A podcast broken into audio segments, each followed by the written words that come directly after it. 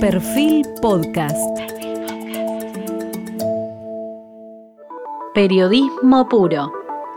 Jorge Fontevecchia en entrevista con la jueza federal Sandra Arroyo Salgado. Buenas noches. Pues estamos con la jueza federal de San Isidro y es esposa del fallecido fiscal Nisman, Sandra Arroyo Salgado. Ella se recibió de abogada en la Universidad de Buenos Aires, es jueza federal desde el año 2006 y dicen que conduce su juzgado con mano de hierro. Antes fue defensora general y participó, participó perdón, de, la, de la Comisión de Asuntos Constitucionales del Senado. Fue asesora de Jorge Yoma y entre el año 2000 y 2006 fue secretaria de Asuntos Jurídicos durante la gestión de Miguel Ángel Romero al frente de la Defensoría General de la Nación.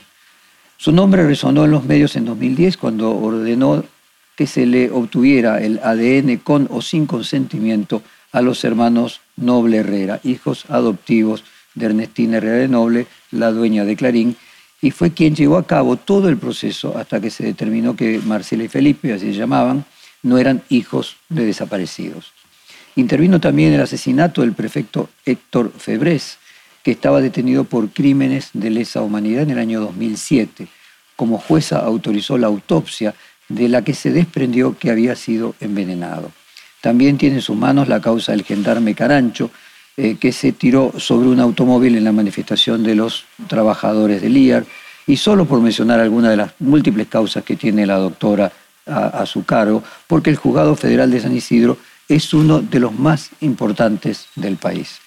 En 2017 logra desarticular una organización que traficaba cocaína a Europa liderada por Gustavo Sancho, de la cual decide apartarse a raíz de reiteradas amenazas contra ella y sus hijas. Hoy vuelve a estar en las noticias por la comparación que hizo el presidente Alberto Fernández sobre el fiscal Luciano y el fallecimiento del fiscal Nisman por un lado y por el otro, y por aportar a la interna de Puntos por el Cambio al aclarar que fue recusada en una causa donde se involucra la política con el narcotráfico.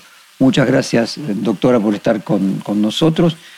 Eh, ¿Qué piensa usted del proyecto de reforma judicial que quedó varias veces varado eh, en el Congreso?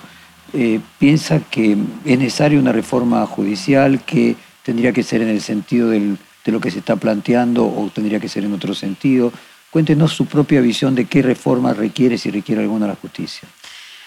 Mira, en principio creo que sería inoportuno plantearnos una reforma en este momento porque creo que las prioridades o lo que necesita la gente hoy pasa por otro lado, fundamentalmente por la situación económica, por la seguridad. Y lo que siento es que el ideal claramente sería el sistema acusatorio pero en nuestro país eh, su implementación ya ha demostrado los fracasos de este sistema, por lo menos del modo en que se implementó en la provincia de Buenos Aires. De hecho, eh, por si la audiencia no lo tiene claro, aquellos delitos que más afectan al ciudadano de a pie, como son los robos, robos con armas, homicidios, eh, violaciones, delitos en general contra la vida y contra la propiedad, que, en los que se mata a la gente, pierden la vida, eh, y bueno, son los mayores hechos que conmueven a la opinión pública, eh, deben ser investigados por lo que es la justicia provincial, donde rige en la provincia de Buenos Aires el sistema acusatorio. Y creo yo que es donde mayor reclamo hay eh, de falta de justicia y de seguridad.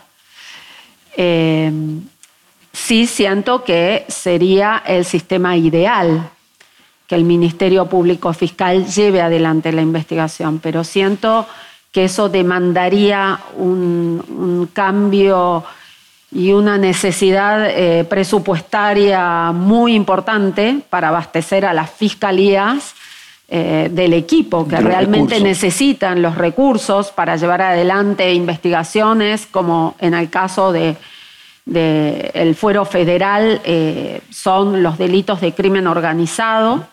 Eh, hay una necesidad de recursos a nivel humano que el Ministerio Público Fiscal hoy carece. también me parece bastante delicado el tema de, de que, por ejemplo, la cabeza del Ministerio Público Fiscal hoy no es un magistrado que haya sido especialmente designado para esa función. Recordemos que desde que la doctora Gils Carbó renunció a su cargo, eh, el cargo de Procurador General de la Nación no ha sido cubierto y se encuentra el doctor Casal en forma interina. Entonces, eh, me parece que eh, todas estas reformas deben ir de la mano de una previsión, una previsión y no, bueno, que se ponga en funcionamiento, que se sancione sin que se resuelvan las cuestiones que prioritariamente, en mi opinión, habría que resolver. Es decir, quién va a ser la cabeza del Ministerio Público Fiscal, el jefe de todos los fiscales y los recursos humanos y logísticos y de infraestructura que estas fiscalías necesitarían para llevar adelante investigaciones de, la envergadura de las que estamos hablando, ¿no? ¿Qué le pasó cuando escuchó al presidente Alberto Fernández decir que Nisman se había suicidado? Bueno, no lo, no lo podía creer que nuevamente este tema se pusiera en agenda. Eh, me pareció, me sorprendió, me preocupó. Eh, me preocupó por, por mis hijas, porque cada vez que este tema vuelve a ponerse en la agenda política del país es retrotraernos a momentos que, que hicimos mucho esfuerzo por tratar de superar, y es como una herida que, no cierra. También me pareció muy inoportuna, eh, muy inoportuno el paralelismo. Yo hice un análisis de la forma en que él se pronunció. El periodista nunca le habla de, eh, nunca introduce el término matar el periodista en realidad lo que le pregunta al presidente es cómo evalúa él esta decisión de la Corte, porque siempre está el recuerdo de Nisman vigente, cómo evalúa entonces esta decisión de la Corte de reforzar la seguridad de los jueces y fiscales que vienen llevando adelante el juicio de vialidad. Y ahí es cuando el presidente, tras una serie de balbuceos, de lapsus, en los que murmura como bloquear, eh, reforzar. Después dice, mire, si alguien está pensando que alguien está pensando en matar al fiscal Luciani, incluso se equivoca, creo que dice al juez, eh, y se retracta al fiscal Luciani, mire, en realidad lo que yo le diría, dice el presidente, lo que yo haría, perdón, es regalarle unos tratados de derecho penal, porque lo que él hizo eh, fue un disparate jurídico. Eh, y luego de ello dice, porque en realidad eh, si alguien está pensando en que le pasaría lo que le pasó al doctor Nisman, bueno, hasta acá lo que sabemos que le pasó al doctor Nisman es que se suicidó, porque eso hasta ahora nadie probó que al fiscal Nisman lo hayan matado.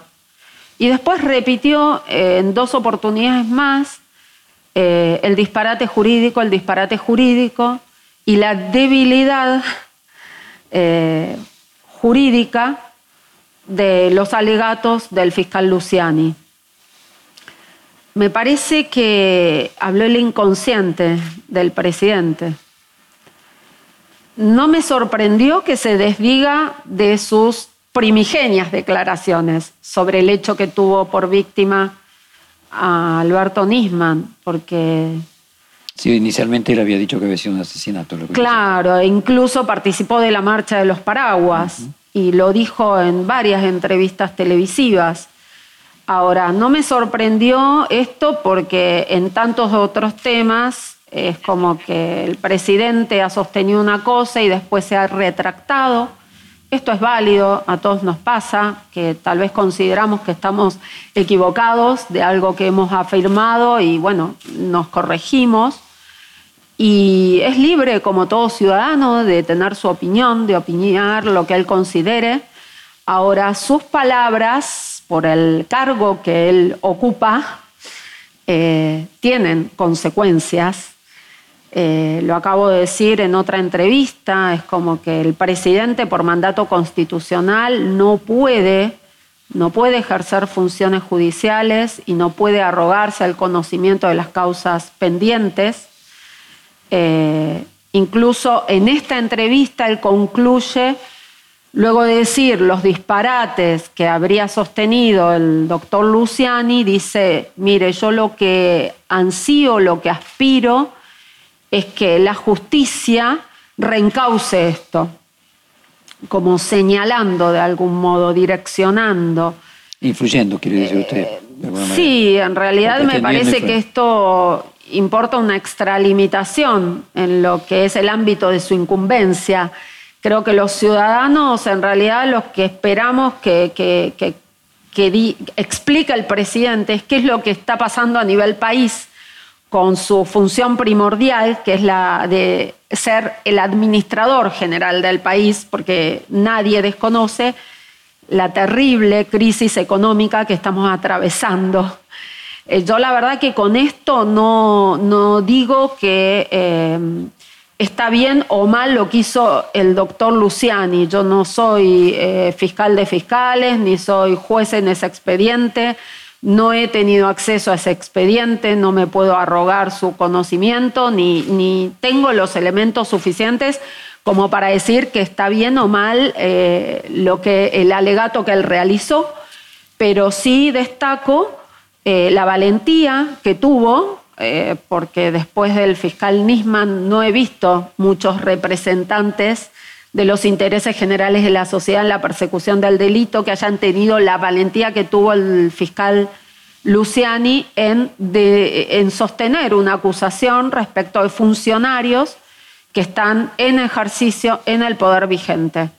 Porque es muy difícil, muy difícil eh, llevar adelante una investigación y una acusación contra el poder vigente, el poder actual. ¿Intentó comunicarse con usted así como en su momento Cristina siendo presidenta o Macri siendo presidente? ¿Intentó comunicarse Alberto Fernández con usted antes o después de estas declaraciones?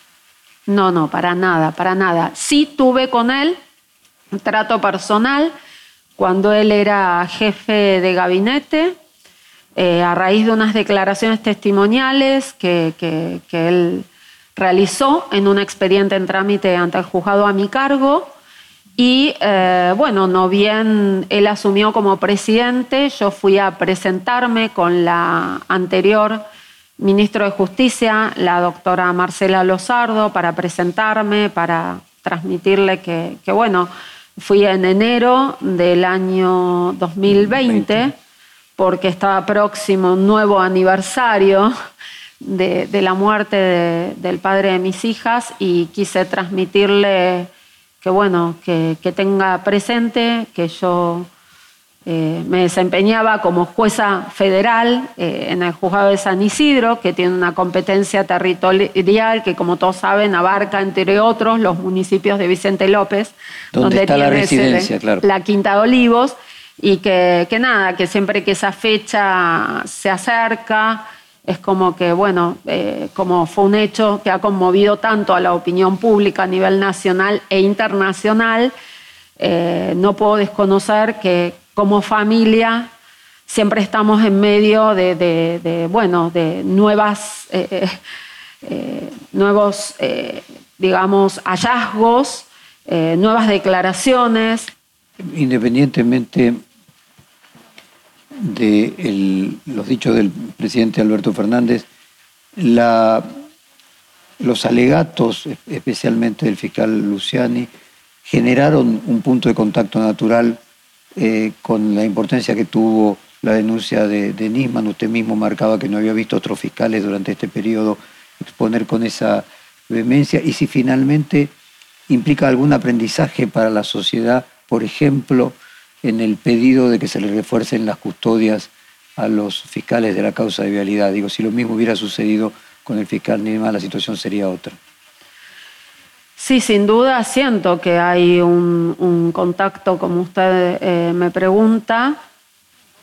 Siento que muchos otros fiscales han trabajado en la instrucción. Creo que hay algo, y esto tiene que ver un poco con los tiempos que usted me preguntaba, que no sé si, el ciudadano de a pie conoce, que eh, por cómo es nuestro sistema, en todo este tipo de investigaciones hay una primera etapa, que es la etapa de instrucción, de investigación, de recolección de las pruebas, que es fundamentalmente escrita. Eh, que la llevamos adelante los jueces federales de primera instancia, digamos. Si bien eh, es como que se habla de una instancia única, pero los jueces federales eh, tenemos, y los fiscales en los casos de delitos, por ejemplo, como secuestros extorsivos, lo dice la ley, que la instrucción está a cargo del fiscal, o cuando el juez delega al fiscal la investigación, es una etapa de recolección de pruebas. Y una vez que se llega a despejar que habría personas que serían responsables de esos hechos que constituyen delitos, eh, se emiten pronunciamientos eh, que, bueno, que eh, van como probando la responsabilidad penal de esas personas en esos delitos, que sería el auto de procesamiento. Una vez que estas personas son elevadas a juicio, es ahí la oportunidad en la que frente a tres jueces, frente a un tribunal colegiado, se recrea toda la prueba de la acusación pública, esto es de los fiscales y de los querellantes, si hubiera eh, querellantes, acusador privado, que son las víctimas, y de otra parte se recrean también las pruebas que ofrece la defensa. Hay una oportunidad también nueva de los imputados de declarar, de expedirse en declaración indagatoria, tal como Hemos visto en, el caso de Vialidad que la expresidenta ha tenido la oportunidad de eh, dar su declaración indagatoria. Y esta oportunidad eh, la tienen todos los imputados hasta antes de los alegatos. Luego, cuando ya eh, viene la instancia de alegatos, ya no es posible eh, recibir una nueva declaración indagatoria, pero sí al cierre de los alegatos de las réplicas y contrarréplicas, tienen la oportunidad nuevamente las personas imputadas de dar sus últimas palabras previo a que el tribunal oral pase a deliberar y a dictar sentencia. Eh, este paralelismo lo he encontrado, como usted decía, en la vehemencia con la que el fiscal Luciani expuesto. Yo no pude escuchar todos los alegatos en su integridad, sino por partes. Eh, lo he visto eh, con una vehemencia y una solidez, una firmeza eh, muy importante en los pocos tramos que pude escuchar. Ahora, bueno, me parece una decisión muy importante la de los jueces del Tribunal Oral que este juicio se pueda dar a publicidad. Le pongo un ejemplo muy más concreto. Eh, el fiscal Luciani tiene dos eh, domicilios registrados y sin embargo no está en ninguno de los dos. Eh, la presunción, ahora es una presunción periodística que se lo protegió estando fuera del domicilio que estaba registrado. Usted, visto y en retrospectiva, cree que en el caso del fiscal Nisma no se tomaron las medidas de seguridad adecuadas para el grado de importancia que tenía la denuncia que estaba llevando adelante? Sin duda, sin duda creo que no estaba lo suficientemente bien custodiado, protegido, cuidado, sí. La verdad es que em, yo sinceramente estaba en el exterior, con lo cual fue como... Eh, todo fue muy sorpresivo Además, la verdad es que yo estaba separada de él. Eh, si bien nosotros nunca nos habíamos casado, éramos convivientes en aparente matrimonio, yo ya me encontraba desvinculada de él desde el mes de octubre del año 2011. Eh, de hecho, en el año 2012 él recibe amenazas muy graves. Eh, en distintos meses, en el mes de agosto y noviembre, si mal no recuerdo, luego nuevamente en febrero de 2013.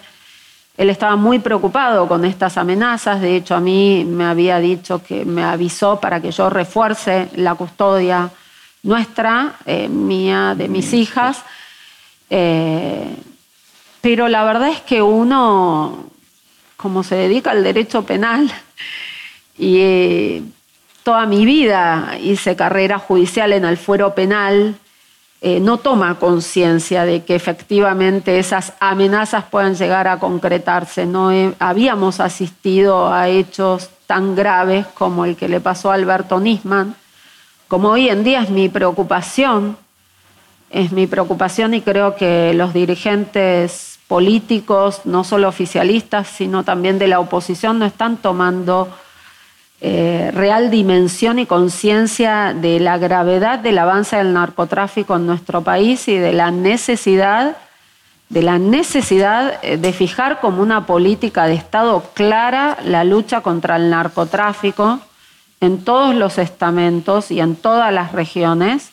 Siento que eh, no estamos mirando como debiéramos lo que está sucediendo en Rosario Hubo recientemente un secuestro importantísimo, importantísimo de cocaína realizado por el doctor Adrián González Charvay, el juez federal de Campana, con la Policía Federal de un cargamento que salía a Dubái, eh, según se dice, para abastecer el consumo eh, vinculado bueno, al Mundial de Qatar, eh, esa exportación de ese cargamento de casi 1.540 y pico de kilos de cocaína secuestrados, tras los que eh, estaba en su organización eh, un señor muy conocido como el Tano Sofía, José Sofía, su hijo, que fue el autor de amenazas, de esas amenazas que le decía gravísimas que hubieron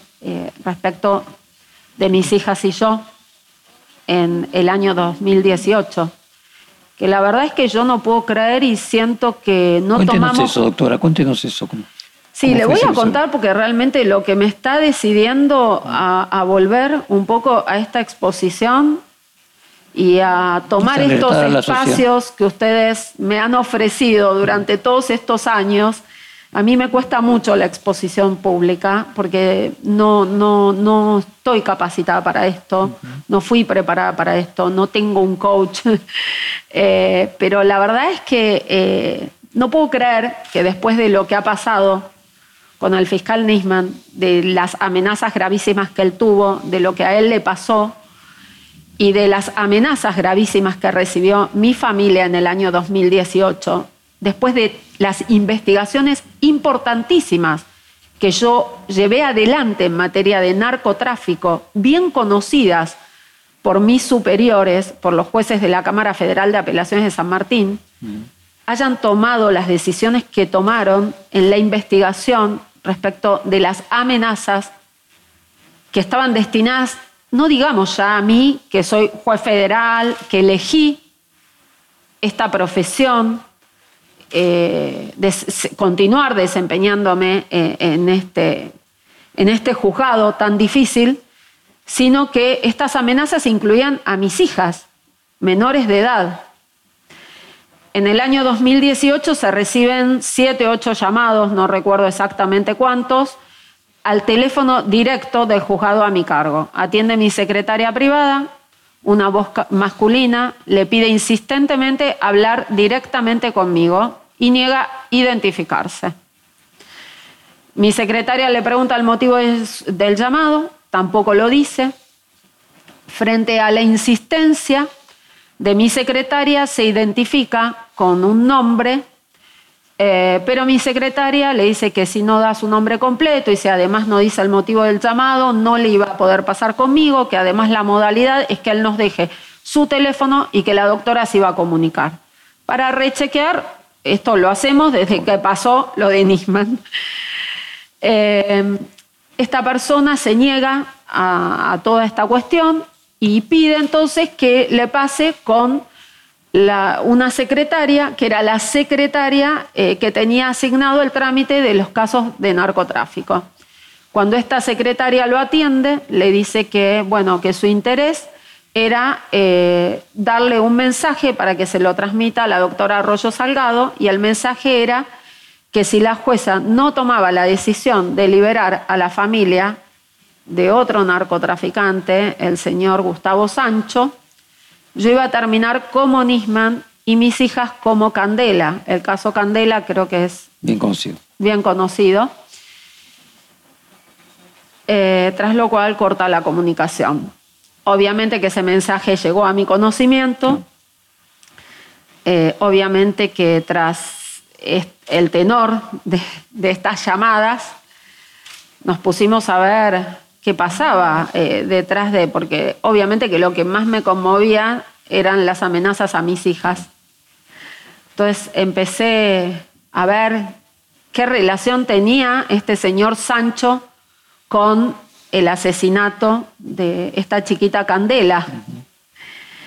Y vi que efectivamente el señor Sancho había sido mencionado en esa investigación, que al parecer, eh, no recuerdo bien si era el papá o qué parte de la familia adjudicaba al señor Sancho una especie de ajuste de cuentas porque eh, el papá de Candela había dado información para avanzar en investigaciones vinculadas al narcotráfico y habría hecho referencia al señor Sancho, con lo cual mi preocupación era creciente. Era creciente. Yo denuncié judicialmente esas amenazas en la esperanza de que eh, mis colegas lo, investiguen con la seriedad que considero que, corresponde, ¿no?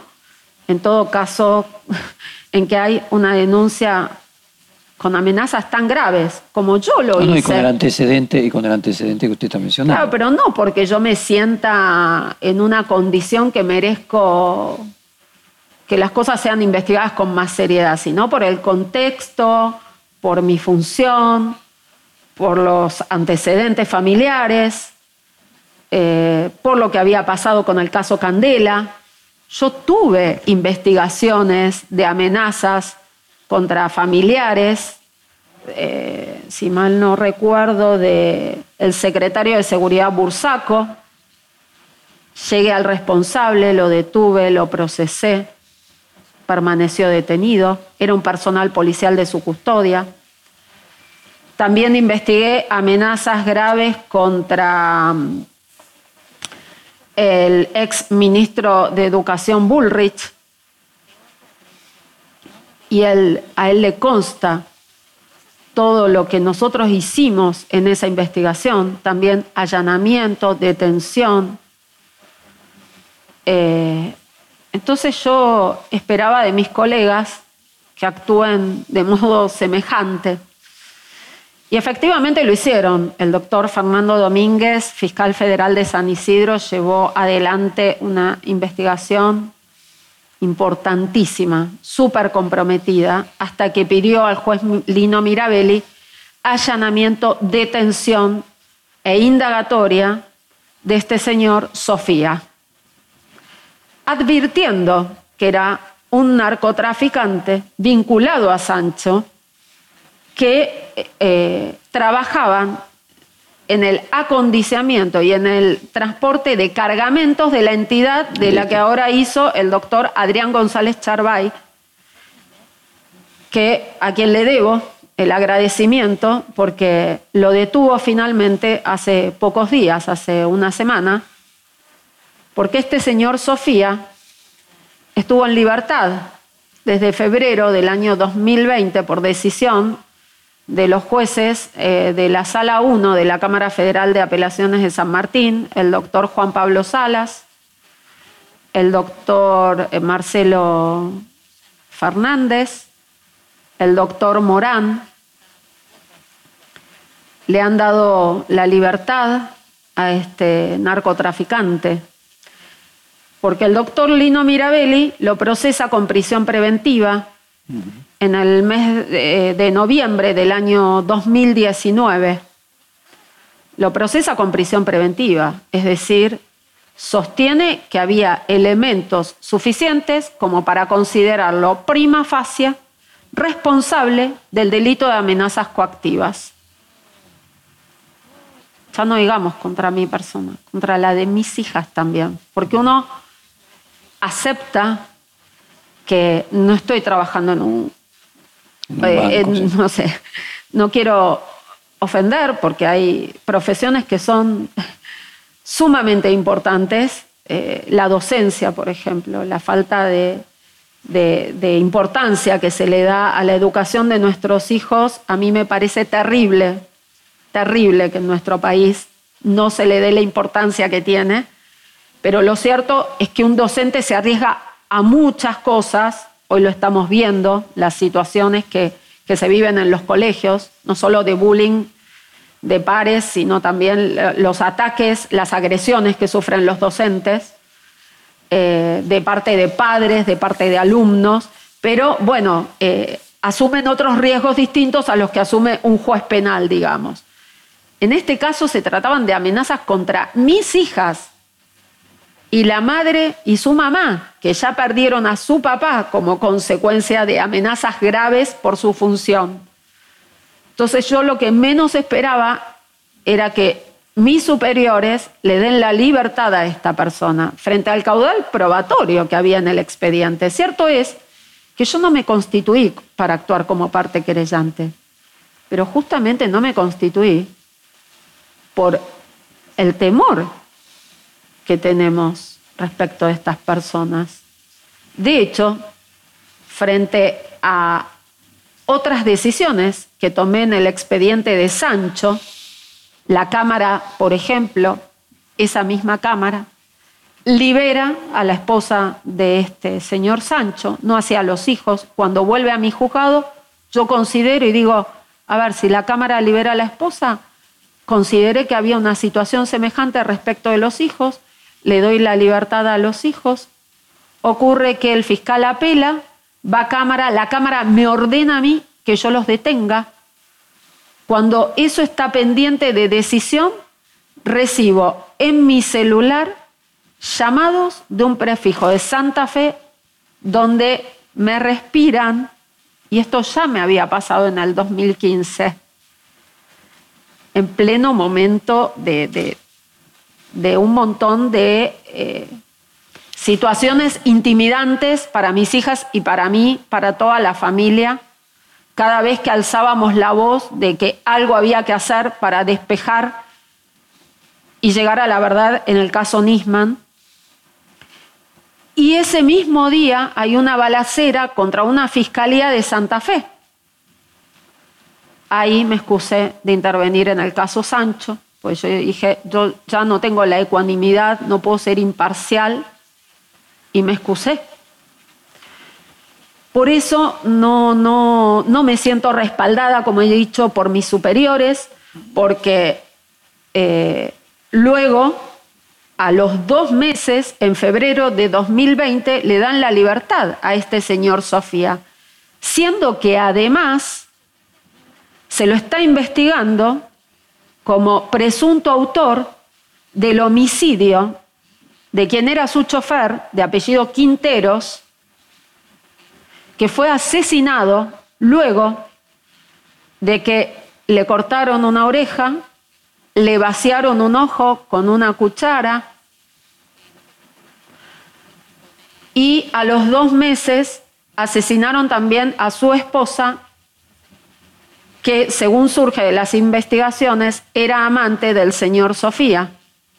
El señor Sofía estuvo por decisión de estos jueces que yo le acabo de nombrar, en libertad desde febrero del año 2020 hasta hace una semana, que como está demostrado por el hecho que ahora fue detenido, pudo llevar adelante la preparación de cargamentos de esta magnitud, que son acciones que no se hacen, no se deciden en un mes.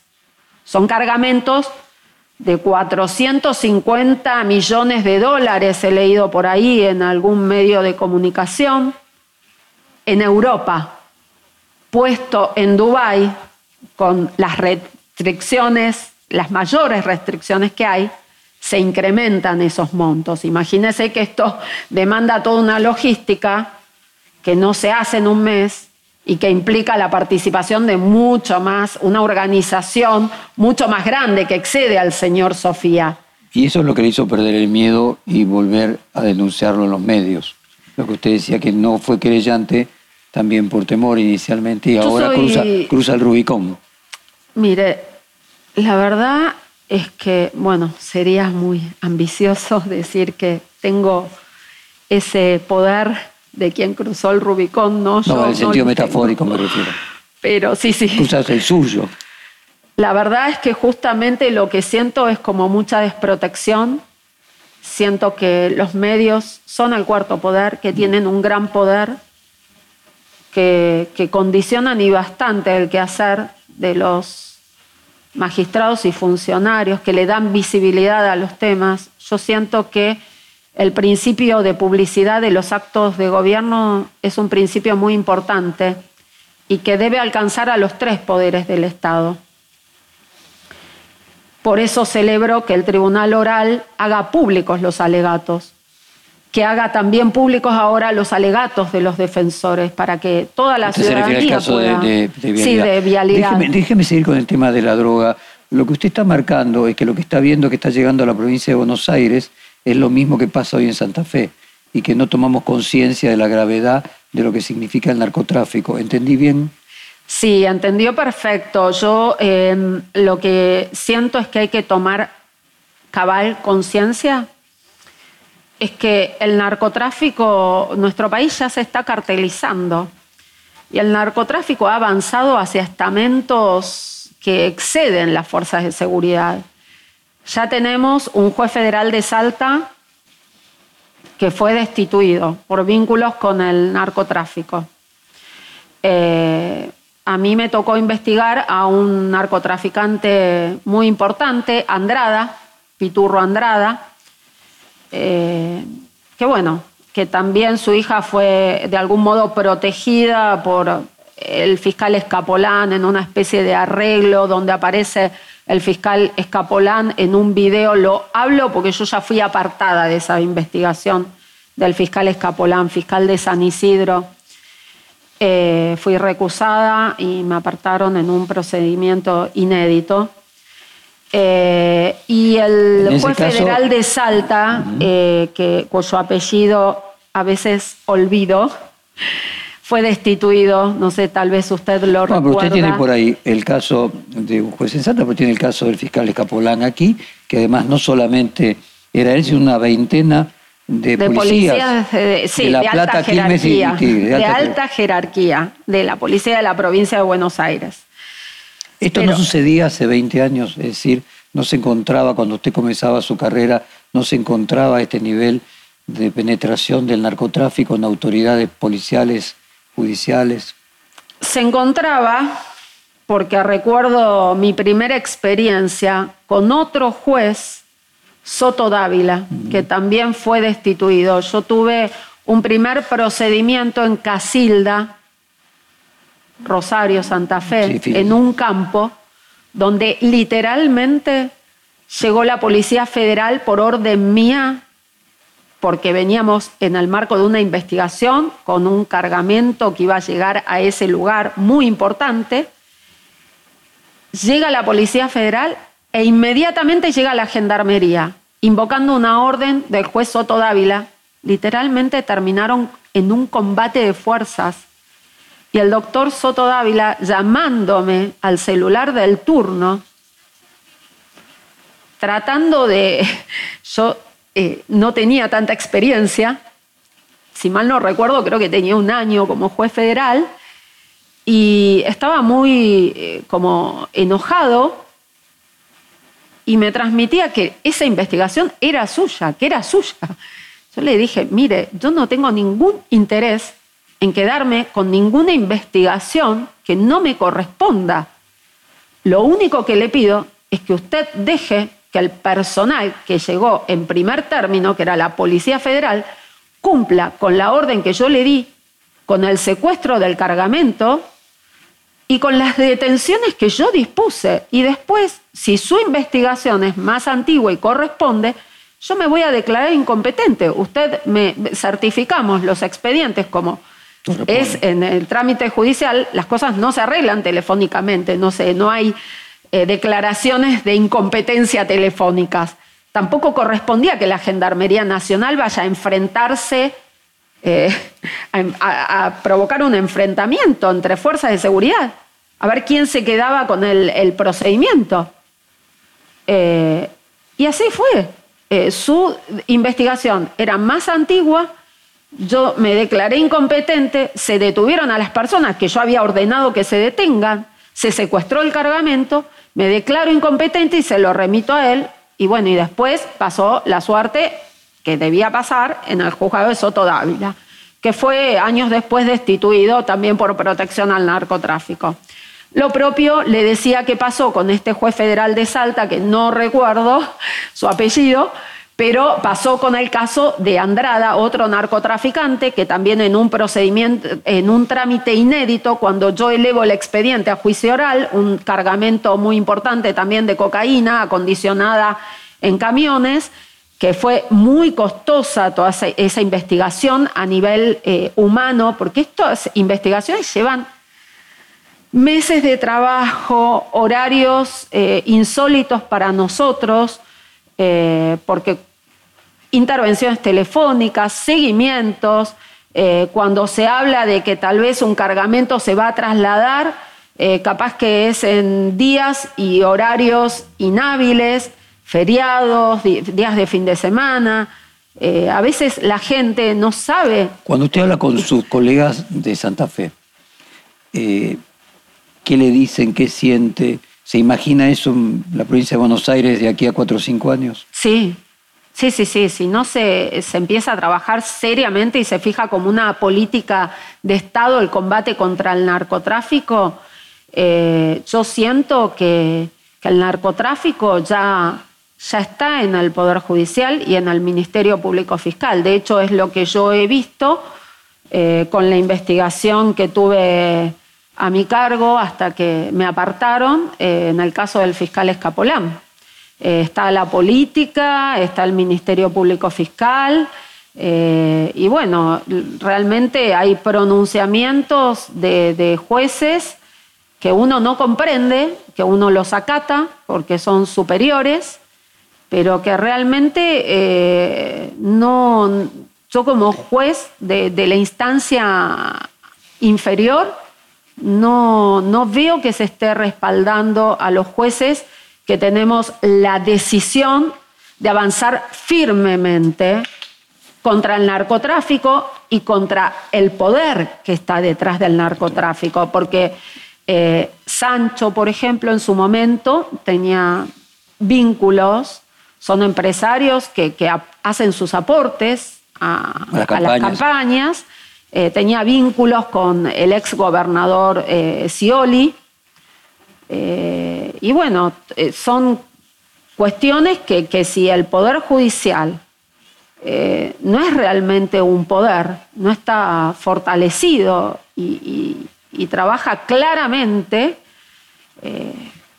contra el narcotráfico, para combatir el narcotráfico con el Ministerio Público Fiscal, pero hablo de lo que nos pasa en la provincia de Buenos Aires también es que rige la ley de la desfederalización, un delito de crimen organizado que eh, es como que el consumidor o la venta al menudeo es un eslabón más dentro de la cadena de tráfico, lo investigan unos jueces y fiscales, que son los jueces y fiscales provinciales, siendo que el narcotráfico a gran escala pasa por la justicia federal, ya esa fragmentación en la investigación va a contrapelo de querer avanzar verdaderamente en la lucha contra el narcotráfico.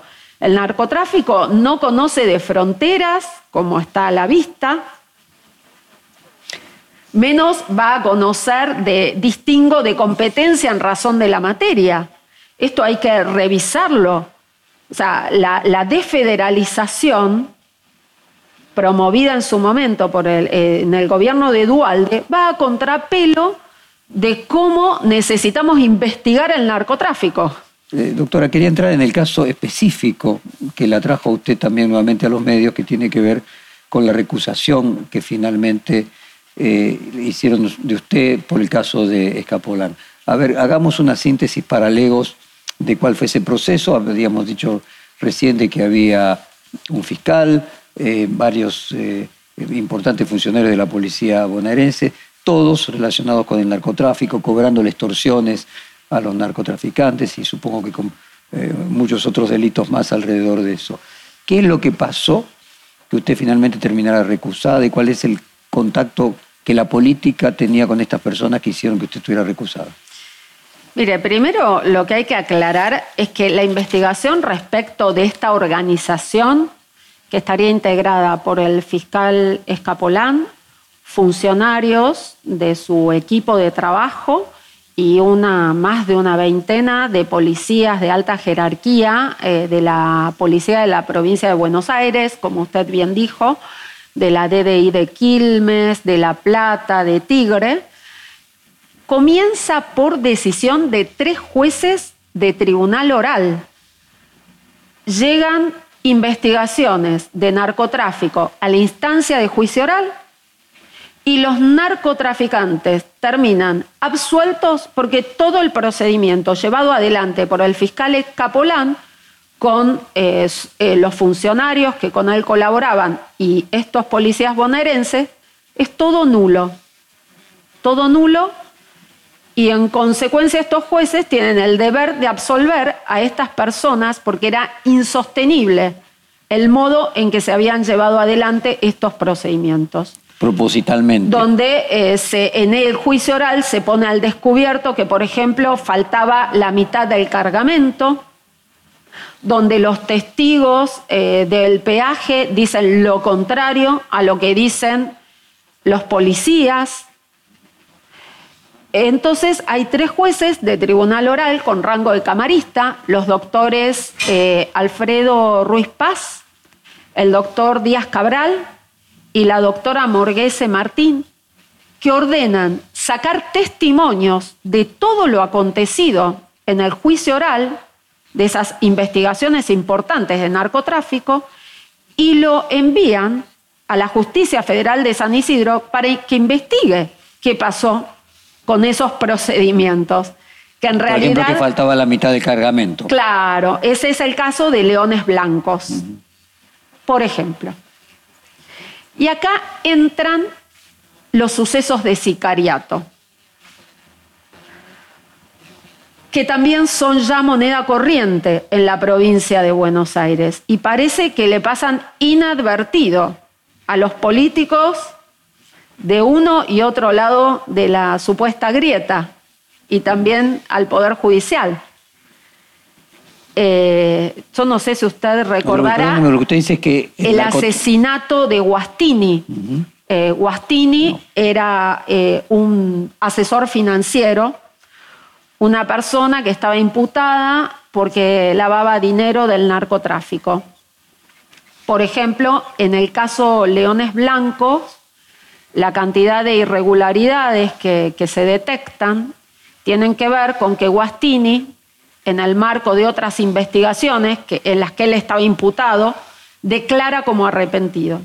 Declara como arrepentido y da información. Información que después explica lo que el tribunal oral sospechó. Por ejemplo, en esta causa de Leones Blancos, faltó la mitad del cargamento. Guastini, ¿qué declara?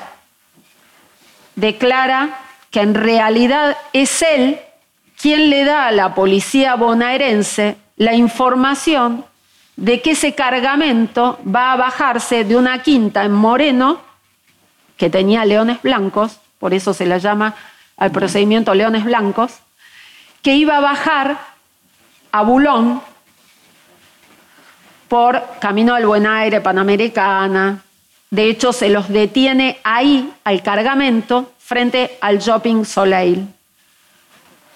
Entonces, Guastini, en em, el 27 de diciembre del año 2013, llama a uno de los eh, policías bonaerenses de la DDI eh, de Quilmes, el sargento Baeta, todo esto está probado con las antenas telefónicas, dónde impactan, dónde estaba Baeta cuando recibe ese llamado de Guastini.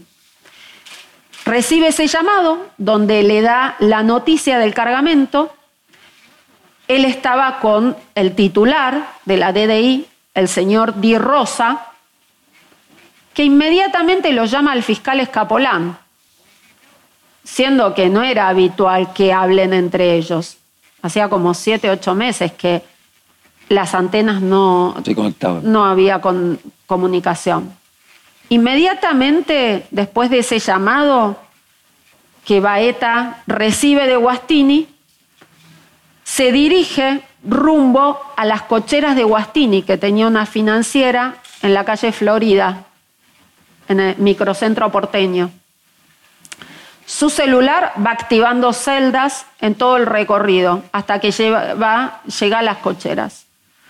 Llega a las cocheras, entonces sigue a los narcos. Lo que hizo Guastini fue entregarle, seguramente con un interés económico, esa información a Baeta. Baeta hace el seguimiento, llega a la quinta de Moreno y el día 30 de diciembre nuevamente hay una comunicación de un personal policial de la DDI de Quilmes con el fiscal Escapolán una hora antes del supuesto llamado anónimo que después se descubrió que no existía tal llamado anónimo, llamado anónimo que es el que en teoría le avisa a la bonaerense que iba a bajar un cargamento en ese, horario, ese día. Eh, finalmente, ¿cómo termina? Falta la mitad del cargamento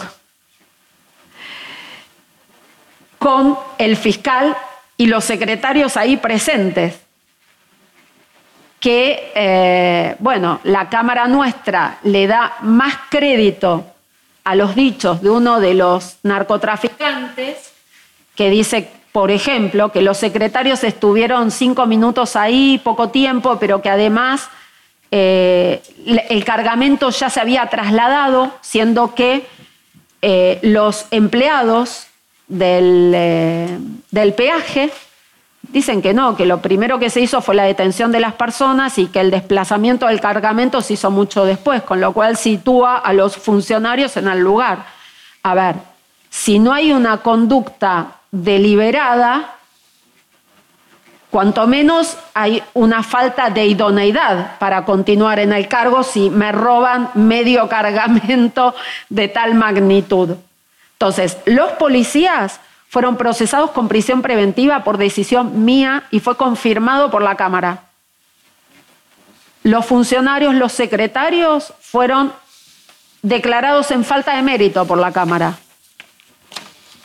Y eh, cuando llego también al procesamiento del fiscal Escapolán, soy apartada de la investigación realmente yo no tenía ningún interés especial en investigar a toda esta organización. De hecho, en un comienzo me había excusado por los dichos de un informante que como tantas otras personas en los expedientes en trámite ante mi juzgado, tratan de aprovechar lo que ha pasado en mi familia, tratando de generar intrigas de, de cuestiones que yo pudo haber eh, resuelto o conocido a raíz de mi relación con Nisman. Entonces yo cuando ah, introdujeron esta cuestión me había apartado porque este informante hablaba en términos sumamente agraviantes respecto de mi persona. Entonces para evitar toda falta de, eh, o toda sospecha sobre mi imparcialidad me excuso. Y es la Cámara la que me obliga a actuar. Entonces cuando actúo investigo, avanzo, allano, detengo los policías, allanamos la Fiscalía de San Isidro, que además, párrafo aparte, su competencia material es para la venta al menudeo, no para cargamentos de esta magnitud. No debieron haber aceptado esa intervención, la debieron haber derivado a la justicia federal. Ahora, permítame avanzar sí en, lo que está detrás de todo esto. Si yo interpreto bien lo que usted nos está llamando la atención y denunciando, es que el narcotráfico no solamente atravesó eh, el Ministerio Público Fiscal, eh, las distintas policías, incluso la, la, de la bonaerense de la provincia de Buenos Aires, sino también cruza la política a través de la grieta transversalmente en cada uno de los gobiernos. Porque usted mencionaba recién eh, a Scioli y al mismo tiempo en el caso de Capolán está eh, personas que trabajaban con Ritondo. Eh, y por lo que puedo entender que lo que usted marca es estamos frente a un fenómeno que es transgreta, que atraviesa toda la política argentina, como un paso, no digo cercano al de México, de Colombia, pero que se cruza un, un límite que no existía hace 20 años, donde a lo mejor había aisladamente algún eh, funcionario judicial eh, que no era probo, pero que hoy ya llegó a los más altos estamentos de la política. Bueno, al fiscal Escapolán lo pone el fiscal Novo, que terminó renunciando a su cargo, en medio de, bueno, eh, también investigaciones judiciales que estuvieron a mi cargo, vinculadas a, bueno, todo lo sucedido en torno a aquel cargamento eh, que fue a España, eh, del que fueron responsables y detenidos los hermanos Juliá, todo lo ocurrido en derredor del doble crimen de Unicenter, investigado en un principio y durante muchísimos años por la justicia provincial, siendo que materialmente del día 1 se sabía que ese homicidio eh, por las personas de que se trataba y fueron víctimas eh, estaba íntimamente vinculado con el narcotráfico a otra escala. Eh, Novo, que tenía bastante protección política, en su momento de la ex procuradora provincial, la doctora Falvo, que había sido abogada del actual ministro de Seguridad Aníbal Fernández. bueno, Novo era un fiscal muy cercano a otros políticos eh, acá con respecto, a ver, quiero aclarar un punto que no quedó claro porque en un programa de televisión donde yo hice referencia a ex colaboradores del ex ministro de Seguridad de la provincia de Buenos Aires, Ritondo, no quedó claro. Los abogados defensores de Escapolán son los doctores D'Angelo y Linfante no es el doctor Marcelo Rocchetti.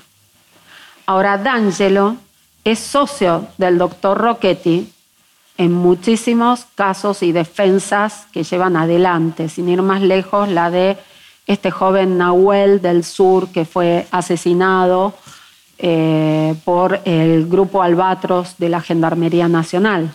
Ahí el principal imputado tiene de abogados defensores al doctor D'Angelo y al doctor Rocchetti.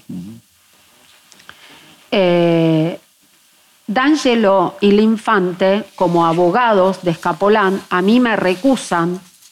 Su recusación no prospera, pero claramente todos los imputados, porque estamos hablando de una organización, de hecho yo los había procesado con prisión preventiva a todos por integrar una asociación ilícita, que la Cámara deja sin efecto esa calificación, pero no estamos hablando de personas que no se conocen y que no estaban organizadas para realizar los hechos que se les estaban imputando.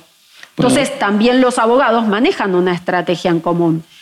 Y quien eh, tiene éxito en su recusación es el doctor Cuesta, que es el letrado defensor de Maximiliano Jarish, que es uno de los secretarios eh, junto a San Vitale de la Fiscalía del doctor Escapolán. Escapolán es puesto a cargo de la UFI especializada en drogas para investigar los casos de menudeo, que son los que le competen en realidad a la justicia provincial. Escapolán es puesto por el ex fiscal general Novo. Eh, D'Angelo y el infante a mí me recusan, su recusación no prospera, pero sí prospera la de eh, doctor Cuesta, sí, que era letrado defensor de Maximiliano Jarish. Eh, y prospera después de un procedimiento inédito, que lo dije en reiteradas oportunidades, porque realmente eh, también es bastante como desalentador y creo que esto es porque no hay una política de Estado firme y clara del poder político vigente ni de la oposición de luchar contra el narcotráfico a gran escala. Ni del oficialismo ni de la oposición. Y yo no la he visto, no la he visto, porque sinceramente cuando yo, eh, mira, en abril del 2014 yo viajé a Mérida, Yucatán, con el fiscal Domínguez y dos gendarmes y secuestramos más de dos toneladas de cocaína líquido que habían salido del puerto de Buenos Aires dentro de transformadores en un container. Fue un procedimiento que se silenció, no tuvo la repercusión, había una denuncia de la DEA, había sido judicializada por el área de narcotráfico de la Policía Federal en el Juzgado Federal de Morón, estaba archivado el expediente, nosotros llegamos por otras vías a un depósito en Aedo donde se acondicionaban los transformadores y había un mexicano ingeniero químico que trabajaba en ese acondicionamiento para que superara ciertos controles de radar. Entonces, nosotros estamos poniendo todo en riesgo, hasta nuestra vida, para que después los superiores, o sea, yo la verdad, que me solidarizo siempre con las víctimas y he revisado mucho, mucho de mi actuación. ¿A qué le atribuye, doctora, que sus superiores actúen de esa manera? Y a que no hay una independencia firme, no se respeta el espacio del Poder Judicial. Lo estamos viendo con estas recientes declaraciones del presidente. Eh, yo creo que lo que el ciudadano de a pie hoy pide es que cada funcionario haga lo que tiene que hacer, que el Poder Ejecutivo con sus ministros se dediquen a administrar bien el país, que es lo que más necesitamos, y que deje que el Poder Judicial trabaje en lo que tiene que trabajar. Ahora, a ver si yo lo entiendo. Cuando usted se refiere a superior, se refiere también, por ejemplo, a casación, que fue quien. Y el doctor Mariano Boris, en dos oportunidades declara la nulidad del pronunciamiento del juez eh, Marcelo Fernández que me confirma a cargo del expediente. Entonces, para, el doctor Boriski, que sabemos que, bueno, ha tenido sus cuestionamientos y no sé si tienen trámite, pedidos de juicio político o qué, por, por, bueno, por la relación que tenía de asiduidad en su trato con el expresidente Macri.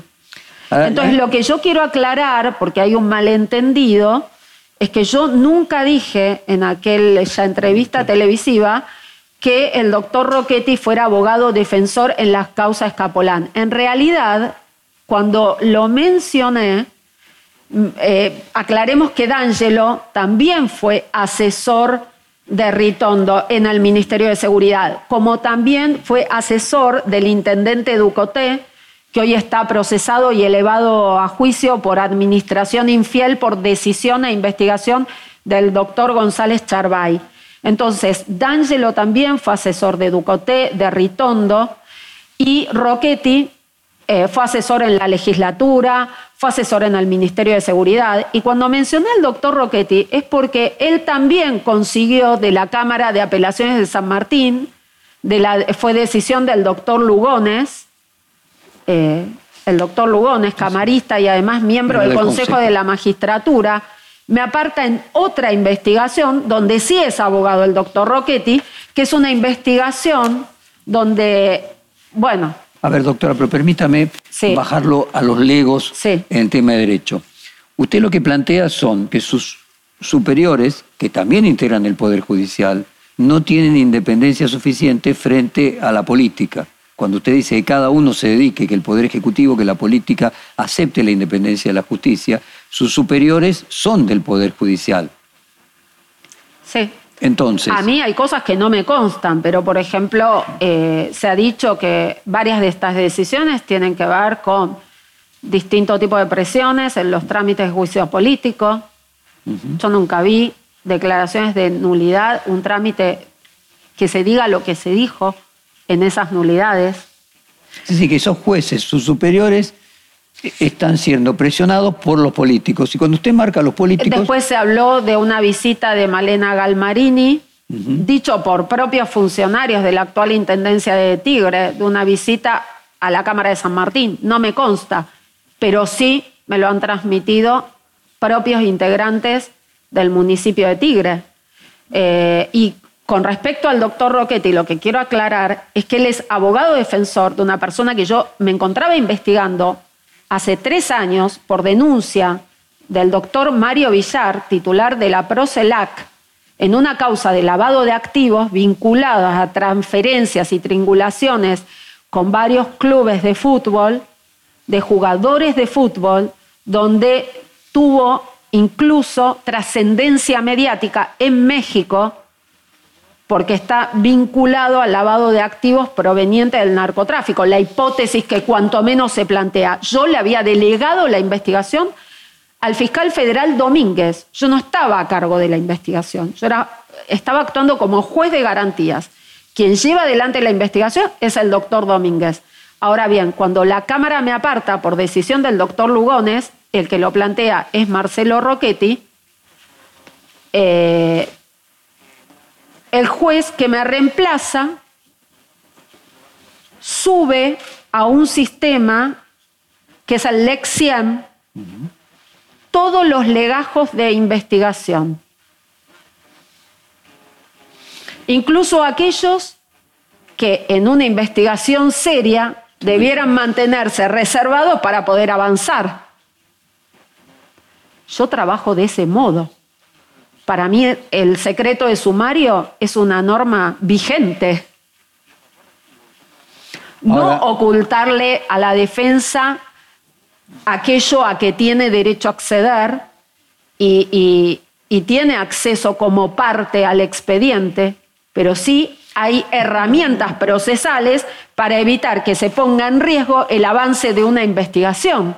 Lo que usted denuncia finalmente es que usted percibe eh, un accionar benévolo eh, con el narcotráfico eh, de sus superiores y de la relación, y, asume que puede tener que ver con la relación o las presiones de sus superiores con políticos de todo tipo. Usted fíjese que menciona Ritondo, Scioli, Aníbal Fernández, Malena Galmarini, o sea, está cruzado en todas las fuerzas políticas una presión hacia los camaristas y a los miembros de casación por parte de la política. Yo no digo que todos estén presionando todas estas personas, lo que sí digo es que o hay mucho temor, pero si tienen temor no pueden estar en los cargos que están. Porque no es un momento para tener miedo. Me parece que no es un momento para actuar con tibieza. Este y además no es algo que perciba yo. Eh, yo le pregunto a usted, eh, después de este resultado de la detención de este señor Sofía, involucrado en este cargamento, y le preguntaría a cualquier persona de la audiencia o lectores de, de su matutino, ¿qué piensan de que una persona... Haya estado dos años y medio en libertad. Haya estado dos años y medio en libertad, siendo que después cuando vuelve a la Cámara, mi colega, el juez Lino Mirabelli, lo vuelve a procesar, pero esta vez sin prisión preventiva. ¿eh?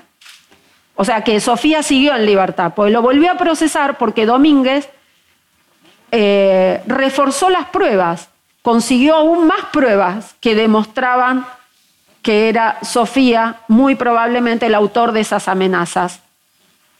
Pero mi colega lo procesa, pero sin prisión preventiva, porque considera que había estado a derecho todo este tiempo, que no hay riesgos, no hay riesgos, no hay riesgos. Sí, la verdad que riesgo de fuga, riesgo de entorpecimiento no hay. Pero yo creo que es muy grave que amenacen a un juez federal y a sus hijas menores de edad con invocando hechos de homicidios, como fue el de Candela y el de Nisman. Doctora. Entonces, yo me pregunto si esos jueces se pusiesen en mi lugar, ¿cómo estarían ellos con decisiones como las que yo debo acatar. ¿Usted, por ejemplo, habló con el doctor Lugones y le planteó este tema? No, no, no. No, porque es mi superior y Y se lo pongo en otro punto.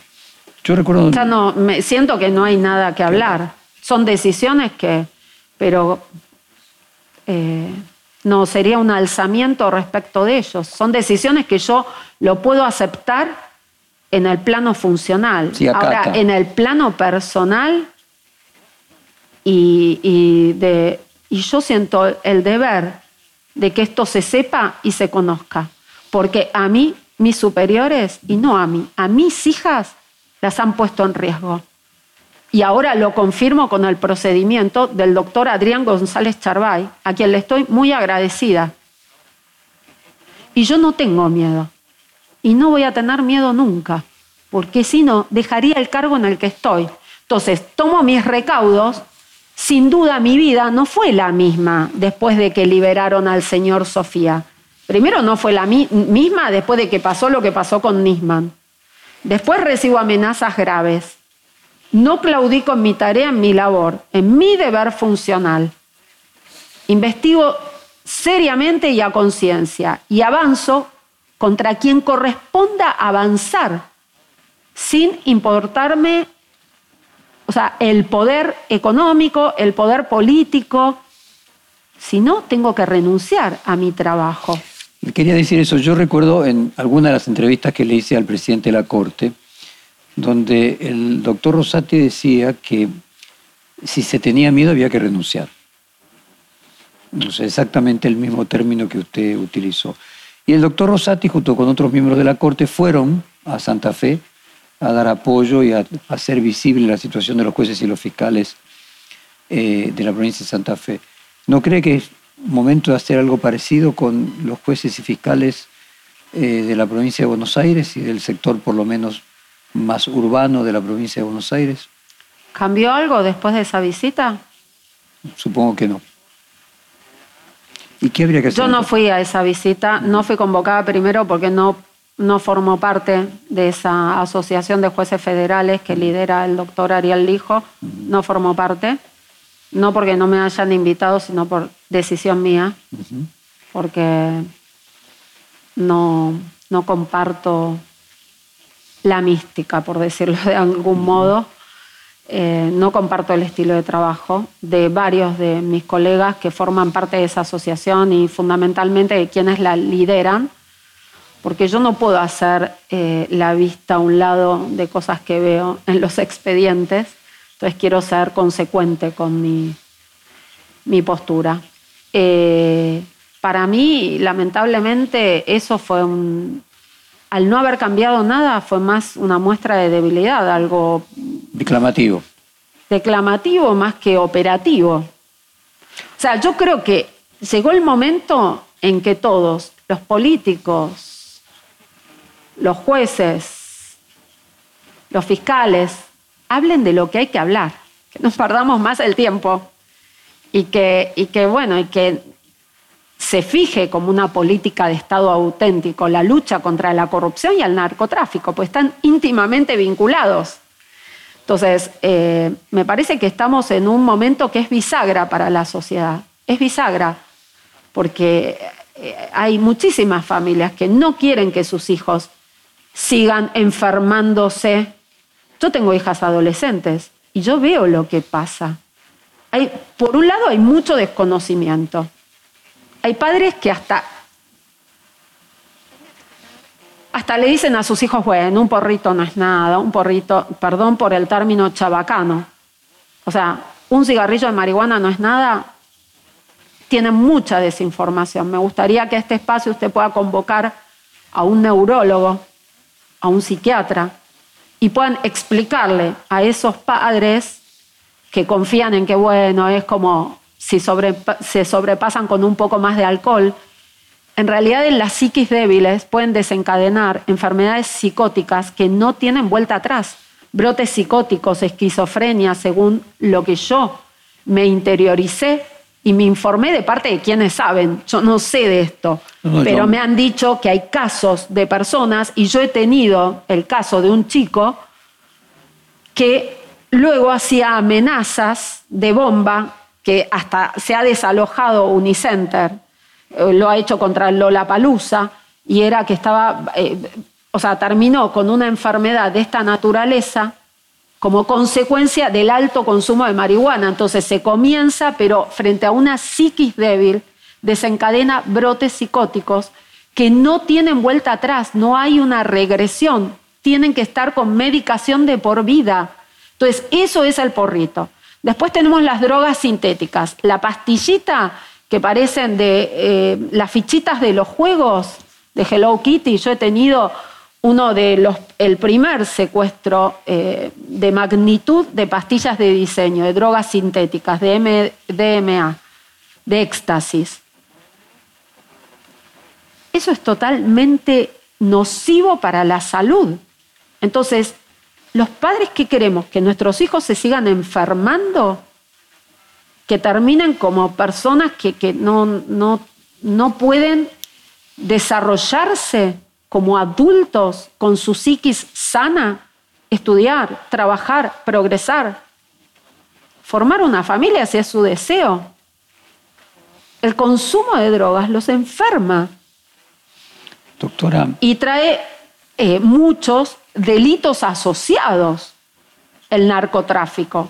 Entonces, yo lo he visto en México, lo he palpado cuando viajé. El terror que tenía la fiscal frente a nuestra insistencia en requisar esos transformadores. La fiscal mexicana. La fiscal mexicana. En ese momento, ¿sabe qué me dijo? Me quedó grabado, me quedó grabado. Me dijo, porque los escáneres no detectaban la droga, porque había sido acondicionado por un ingeniero químico mexicano que se agarró a, los tiros en Belgrano, en mi primer procedimiento, se atrincheró a los tiros. Eh, ¿Qué me dice la fiscal mexicana? Me dice, pero allá, ¿cómo son los abogados? ¿Cómo son los abogados en estas causas de narcotráfico? Y a mí me quedó grabado, porque yo no era tan consciente. Esto le aclaro que fue en abril del 2014.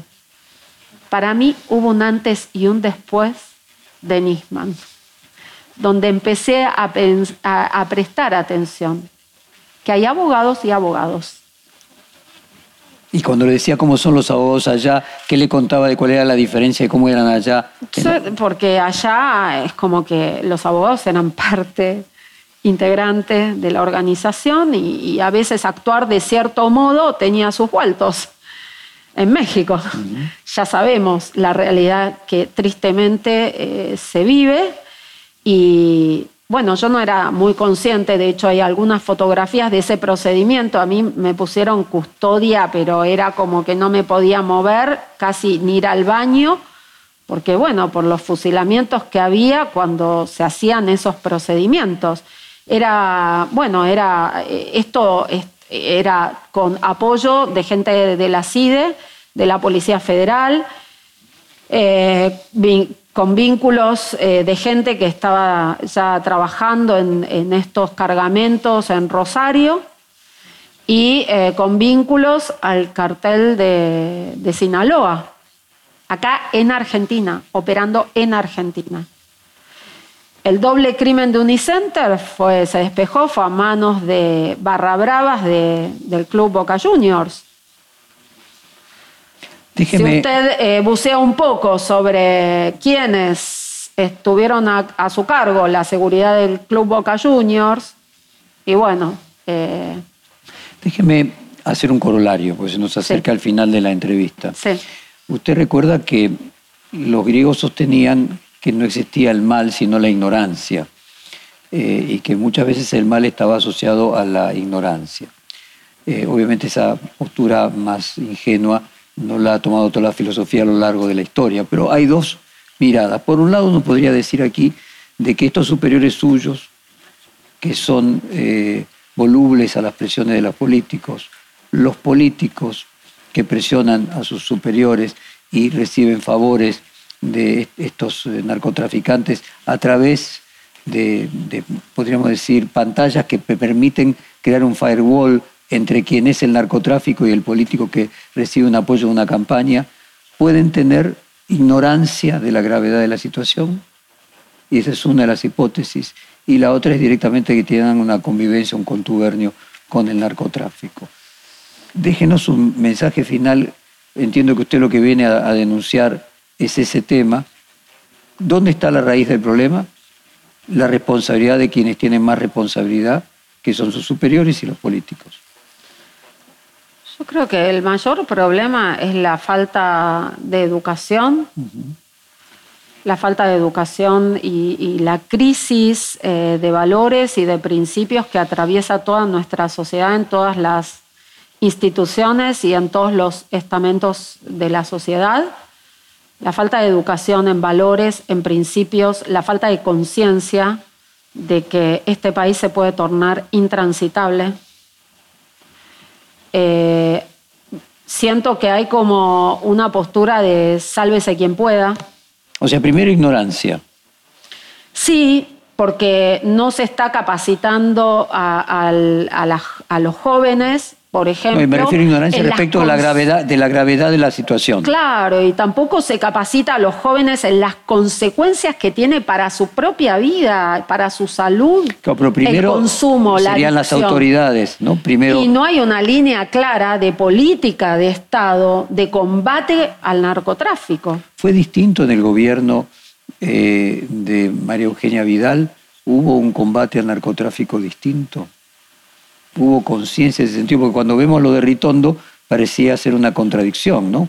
Cuando vemos que... Yo no estoy eh, acusando a Ritondo, quiero aclarar, ni a los abogados de nada. O sea, lo que estoy diciendo es que eh, ya no hablemos de decretos vigentes y leyes que nos imponen a los funcionarios que estuvimos en funciones que una vez desvinculados del cargo no podemos, por cierto lapso de tiempo, trabajar en ciertas cuestiones vinculadas a, el nuestra de- profesión. De Ritondo, que ya había dejado de ser parte del hay Ministerio de Seguridad. asesores que si estuvieran en el Ministerio de Seguridad de la provincia de Buenos Aires a los seis meses eh, trabajar, con, a- a defender personas imputadas Pero, por vinculaciones al narcotráfico, donde están implicados policías eh, de No, la provincia de Buenos Aires, es cuanto menos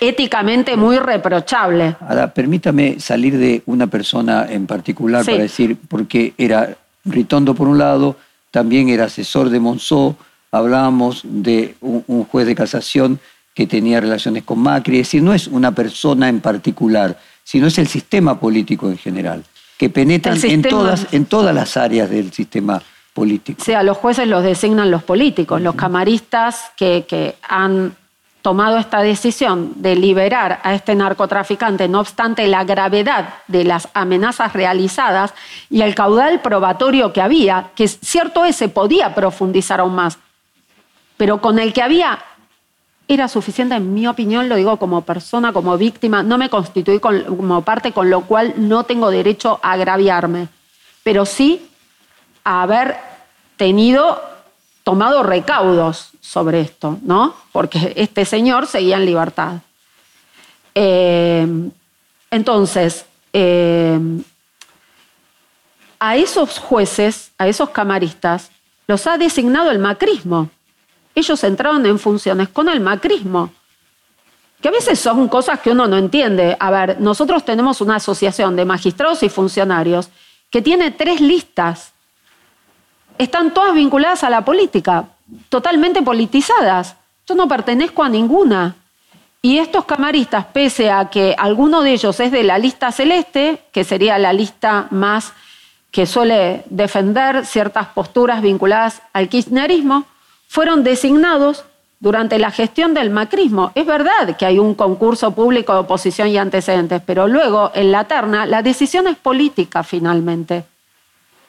¿Me comprende? comprendo Entonces, lo que me parece a mí, el único mensaje que yo creo que estoy en condiciones de dar es que El Eh, mensaje finalmente es a los políticos, entonces son los políticos los que designan a los jueces. Entonces yo entiendo bien, su mensaje es a los políticos, no tienen un- idea del lío en el que se están metiendo. Que tengamos una política de Estado clara de lucha contra el narcotráfico y que nos dejen a los jueces que queremos trabajar no siendo un sello de goma que diga, pues yo, a mí la zona de confort de ser juez federal no me, no me interesa, porque si estoy ahí porque tengo vocación. Eh, ¿Me comprende? Entonces, que nos dejen trabajar en lo que a nosotros nos corresponde trabajar. Y los políticos que hagan política, que, que hagan gestión, que administren que, recuerden cuáles son sus deberes y funciones, lo que pueden y lo que no pueden hacer. El 99 y 100 de la Constitución Nacional le dice muy clarito al Poder Ejecutivo lo que tiene que hacer.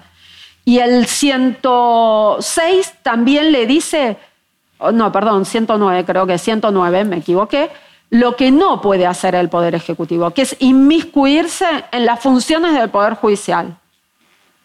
Entonces, volviendo como hagamos el corolario, eh, volviendo al principio, esto comenzó con el tema del presidente Alberto Fernández opinando en la causa de vialidad, haciendo un parangón entre el fiscal Luciani y el fiscal eh, Nisman. Eh, y ahora lo que nos encontramos es que en el tema de narcotráfico finalmente intervienen haciendo lobby de personas que finalmente están connotadas con el narcotráfico sobre los camaristas o los tribunales superiores sobre casación. O sea, concretamente lo que vemos es que en el caso de lo del el presidente Fernández sobre Luciani, como en estos casos que usted menciona de narcotráfico, está el mismo problema. Interviene la política sobre la justicia.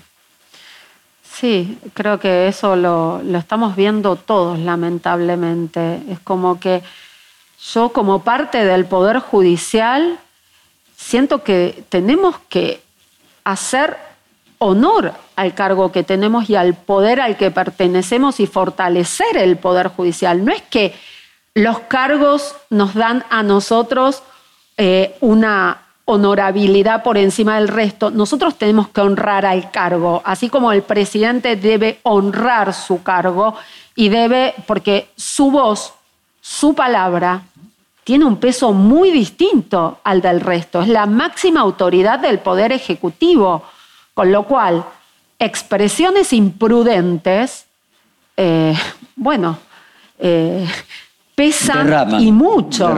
Claro, derraman como nos pasa a todos los que nos desempeñamos en el ejercicio de la función pública. Yo por eso quiero aprovechar este espacio para aclarar, y le agradezco que me haya dado la oportunidad, si hubo cuestiones que yo no dije claramente y que ensuciaron eh, la imagen, el nombre, la trayectoria, el prestigio.